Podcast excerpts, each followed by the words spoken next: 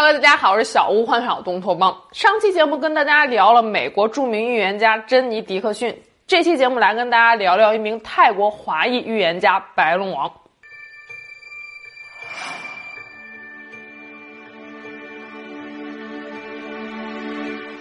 都说要看一个人人缘好不好，声望高不高，就看他去世的时候，周围的人都是什么反应。二零一三年八月十七日，人称活神仙的泰国白龙王在泰国病逝，享年七十六岁。众多香港娱乐圈的大咖们通过各种途径表示哀悼。舒淇第一时间发微博说：“感谢您十多年来的教诲，知道您一定一路走好，心好有好日，Rest in peace。”葬礼现场群星云集，曾志伟一路跪地痛哭。这位白龙王既不是圈内前辈，也不是业界大佬，可是却尽享哀荣，让人不禁想问他究竟是个什么来头。白龙王本名周青南，祖籍中国广东潮汕，是一名泰国华裔。关于他的身世有很多不同的说法，有人说他是个电器维修师傅，也有人说他是个修自行车的。总之，周青南并非出身什么富贵人家。在被奉为人人敬仰的活神仙之前，周青南就是一个靠手艺吃饭的普通小伙。而这个普通小伙在十三岁的时候，曾经做过一个奇怪的梦，他梦到太上老君身旁的白龙王显灵了。从那以后，他就觉得与那条白龙结下了不解之缘。不过，白龙王的第一次显灵，并没有给周青南的生活带来任何的改变，他还是照常上学，之后混迹在维修圈子里。成年之后的周青南娶了邻居家比他小十几岁的姑娘。二人婚后十分的恩爱，生下了一个儿子和三个女儿。随后两个人还开了一家维修小店，日子也算过得是安安稳稳。时光飞逝，时间来到了一九七七年，这一年周青南已经四十岁了。老君身边的白龙王再一次在他的梦中显灵，这一次周青南得知他竟然就是这条白龙的转世。白龙在梦中告诉周青南说：“这一世我将依附于你的身上，你要带着使命为世人消灾解难、逢凶化吉。”这一觉醒来，周青南觉得周身舒畅，仿佛任督二脉都被打通了一样，能看透世间的一切了。受到了老君身边白龙王的指点，周青南就从此开启了他为人占卜吉凶的下半生。我知道故事听起来非常的玄幻，但白龙王的来历就是这么个经过。随后，周青南便每周一到周四打理自家的维修店生意，毕竟人还是要吃饭的。周五到周日为他人占卜吉凶，但是是不收费的。因为是受到了白龙王的感召，周青南就干脆自称泰国白龙王，从此开启了他龙王附身的下半生。以下我们就将周青南称为白龙王。一开始找上门的一些人都是一些街坊邻里，但是话说白龙王断吉凶的本事应该是真的，名声很快就传开了，也吸引来了当地一位小有名气的商人。这位商人年年做生意都不太顺利，一赔再赔，走投无路，就找到了白龙王。经过白龙王的一番点拨之后，生意很快就有了起色，不但把之前亏的都赚了回来，还有好多其他的盈利。商人为了感谢白龙王，再加上白龙王也不收钱，他就为白龙王建了一座庙，也就是今天白龙王庙的雏形。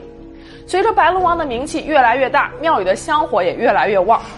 这天，泰国著名华裔企业家黄子明的三子黄创山找到了白龙王，来请他指点迷津。黄创山的祖籍也是潮汕，和白龙王是老乡。俗话说“老乡见老乡，两眼泪汪汪”。黄创山见到白龙王，是一脸苦闷的说道：“家父家大业大，这么多年以来，我都是过着躺着数钱的日子，实在是太消磨意志了。”我现在想脱离家父的产业，从头开始自己闯出一片天，但是两眼一摸黑，我也不知道该从哪下手，所以就想请你给我指点指点。只能说有钱人的苦恼咱们是理解不了的。白龙王摸了摸黄创山的脑袋，说道：“你想自己单干也可以，但是要去香港。”听了白龙王的话之后，黄创山就真的来到了香港。哎，你别说，来了香港之后，事业就真的顺风顺水的搞起来了。有人可能会好奇了，你白龙王算命就算命，你干嘛摸人家脑袋呀？事实上，很多著名的风水师和相师们都有自己的一些独家方法。有人是看面相，有人看掌纹，有人测字，有人算生辰八字。但是白龙王的技巧就是摸头杀。黄创山在香港小有成就之后，就开始疯狂的向周围的朋友安利白龙王。香港人本身对风水命理就情有独钟，所以有不少人就吃了黄创山的这波安利。八十年代中期，黄创山和曾志伟、谭咏麟等人合开了一家海鲜饭店。为求生意兴隆，在饭店选址的时候，黄创山还专门从泰国把白龙王给请了过来，让他把关，顺便看看风水布局。就这样，白龙王的名声逐渐走进了香港娱乐圈。但是，一开始白龙王在香港可谓是出师不利，受他指点的那家海鲜饭店不到一年就关门大吉了。后来有一些明星陆陆续续的去找白龙王去指点迷津，但是白龙王给出的都是一些不痛不痒的答案。真正让白龙王在香港娱乐圈一战成名的是那次他给向华胜的解惑。提到向华胜，大家可能不太清楚，但是说起永盛电影公司，相信对电影行业有点研究的人一定都听说过。永盛电影公司成立于一九八七年，创始人为向华强和向华胜兄弟俩。因为制作了《赌神》《逃学威龙》《鹿鼎记》等高卖座的电影，而成为了九十年代初期最具有影响力的电影公司。但是到了一九九七年，金融危机席卷整个亚洲，永盛电影公司也受到了重创。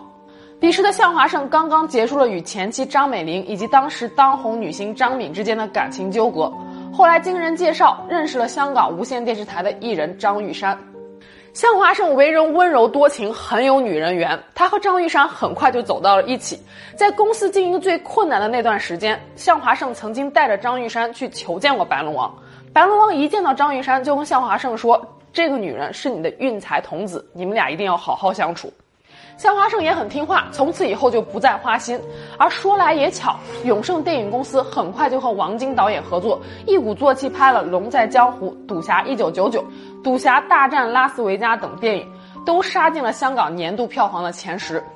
公司顺利的转亏为盈，也奠定了在香港娱乐圈的地位。向氏兄弟俩对白龙王是感激不尽，逢人便提起来白龙王有多么的神奇。从此，白龙王可以说在香港一炮而红。不过，向华胜与张一山的感情也只维持了七年，最后还是分道扬镳了。英皇集团的董事长杨受成看到向家兄弟拜了白龙王这尊大神起到了作用，他也找到了白龙王。白龙王告诉杨受成说：“你要多关照一些生肖属猴的人。新签约的艺人如果是二十岁以下单亲家庭的孩子的话，将来更容易成名。”结果来看看英皇签下的容祖儿、谢霆锋、Twins 的蔡卓妍、梁洛施、陈冠希等等，不是八零年属猴的，就是单亲家庭长大的，后来都曾经大紫大红。二零零二年，林建岳所在的环亚电影筹拍《无间行者》，但是从建组的第一天开始就诸事不顺，不是场地有问题，就是刮风下雨，道具丢了，或者是演员受伤了。有一次拍车戏，车子突然刹车失灵，竟然冲出去撞上了电影的布景板。幸好当时并没有任何的人员伤亡，但是这一来二去，严重影响了电影的拍摄进度，让林建岳是急得直挠头。林建岳通过向氏兄弟就辗转找到了白龙王，希望白龙王能给他看一看问题到底是出在哪里。白龙王指点说道：“电影的名字不好，四个字犯冲，要改成三个字。”林建岳问：“那这三个字改成什么好呢？”白龙王沉思了片刻，说道：“无间道。”说完，还伸出来了三根手指，说：“这片子可以拍三部。”这还没完，白龙王说：“光改名还不行，要想彻底解决问题，我可以为全剧组做一场法事。”于是林建岳就带着整个剧组所有的演员，浩浩荡荡的来到了泰国白龙王庙。在法事的过程中，白龙王为每一位主演都进行了灌顶仪式，就是由他本人把香烛送入口中之后，再拿出来放到演员的头上吹灭。这说来也怪，从那之后，《无间道》剧组就真的再也没有出过任何怪事儿了。据说后来《无间道》的定档日期和首映日期也是白龙王选定的。在首映当天，所有人还按照白龙王的指点穿了紫色系的衣服。后来的事情大家也都知道了，《无间道》上映之后，林建岳的嘴都已经快笑得咧到后脑勺了。而《无间道》也确实按照白龙王指点的拍了三部。从那之后，林建岳就成为了白龙王的忠实粉丝。大小事宜都要请他指点一二。《无间道》大火之后，林建岳和刘伟强合作拍摄《头文字 D》，两个人曾经因为男一号的人选僵持不下。林建岳中意的男主角人选是陈冠希，一是因为陈冠希是自家的签约艺人，第二是因为陈冠希在《无间道》之后已经在影视圈小有名气了。可是刘伟强中意的男一号是周杰伦，于是两个人啊就请白龙王去帮忙定夺。白龙王从一众照片中一眼就看到了周杰伦，说这小伙子要是做男主，电影肯定差不了。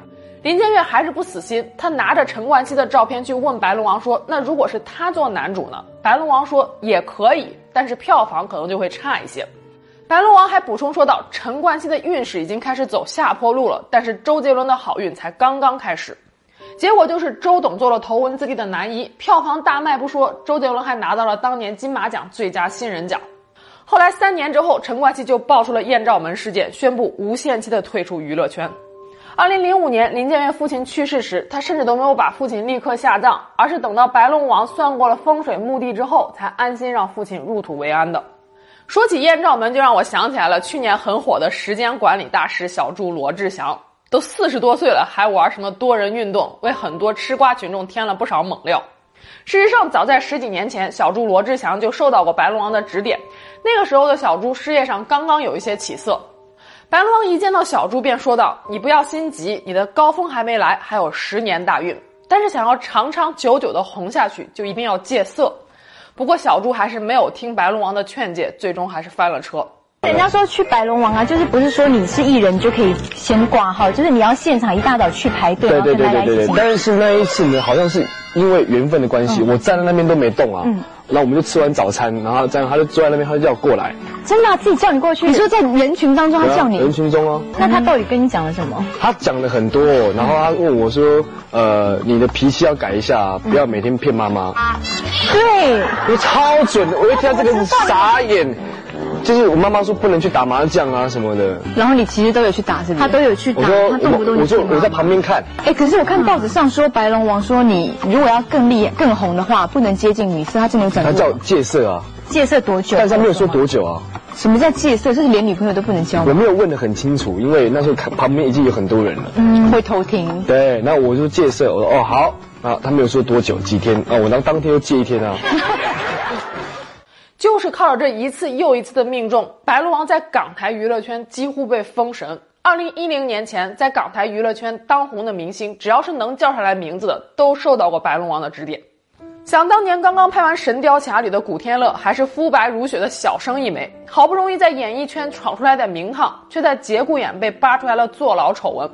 心情沮丧的古天乐悄悄拜访过白龙王，还没有等古天乐开口，白龙王就说：“你去晒一晒太阳吧。”后来把自己整得浑身黝黑的古天乐回来之后，再一次找到了白龙王。这一次还是没等他开口，白龙王就说：“你回去吧，你会大红大紫的。”一九九一年，红极一时的巨星刘德华成立了天幕电影公司，可是投资的几部电影都是票房远不如预期，再加上刘德华万事精益求精的态度，电影制作成本总是超标。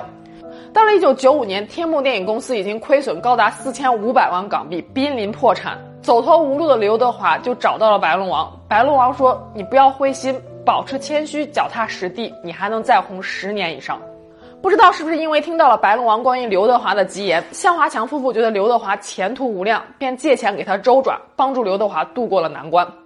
在白龙王众多娱乐圈信徒当中，最特殊的一位要数梁朝伟了。白龙王曾经收梁朝伟为入室弟子，甚至在去世时还专门留下遗言，把自己贴身的颈链送给了梁朝伟。不过让人疑惑的一点是，白龙王虽然关照梁朝伟，但是对于梁朝伟的妻子刘嘉玲却是至死都不肯见。早年间，梁朝伟曾经和刘嘉玲一起拜访过白龙王，都走到门口了，白龙王跟弟子说：“那个男的我见，女的我就不见了。”刘嘉玲虽然无奈，但是也并没有放弃。二零零三年，刘嘉玲出演《无间道二》，林建岳邀请白龙王来香港进行拜神仪式。刘嘉玲本以为这一次终于能见到白龙王了。却不料到白龙王根本就没有来，而是派出了大弟子。后来，二零零八年刘嘉玲和梁朝伟大婚时，白龙王也被邀请出山证婚，但最终白龙王还是没有现身。白龙王拒绝见刘嘉玲，曾经在娱乐圈被人广为谈论。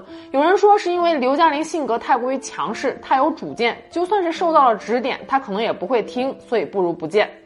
不过真正的原因，白龙王至死也没有透露。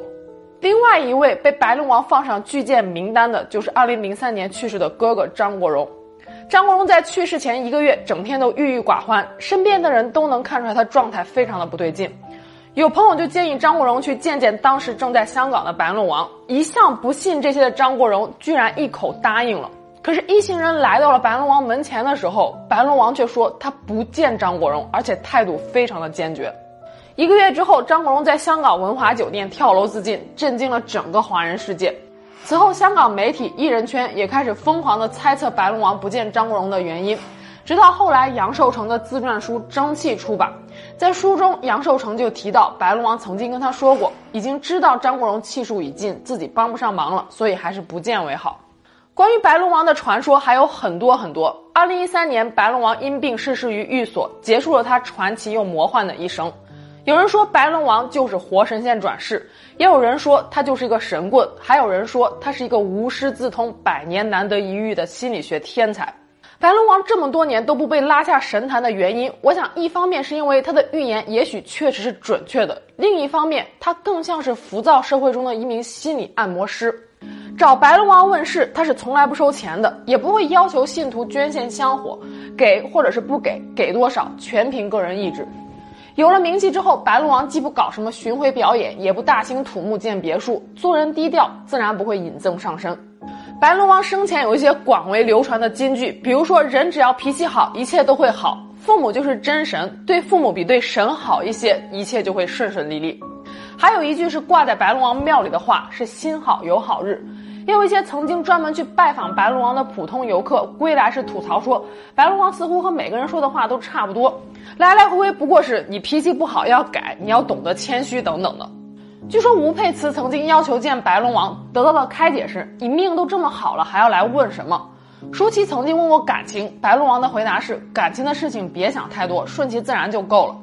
其实这些话在不信鬼神的人看来，就是一些劝人向善的箴言。与其说白龙王是一个传达天意的使者，不如说他是普世价值观的搬运工。更多时候，当人们站在迷惘的十字路口时，期待的更多的并不是什么神迹，而是一个能够帮助自己消除浮躁、坚定信心的人。自古以来就是仁者无敌，理解了这一点，白龙王的那些神准预言，也许就不难理解了。好了，今天就这，我们下期节目见喽，拜拜。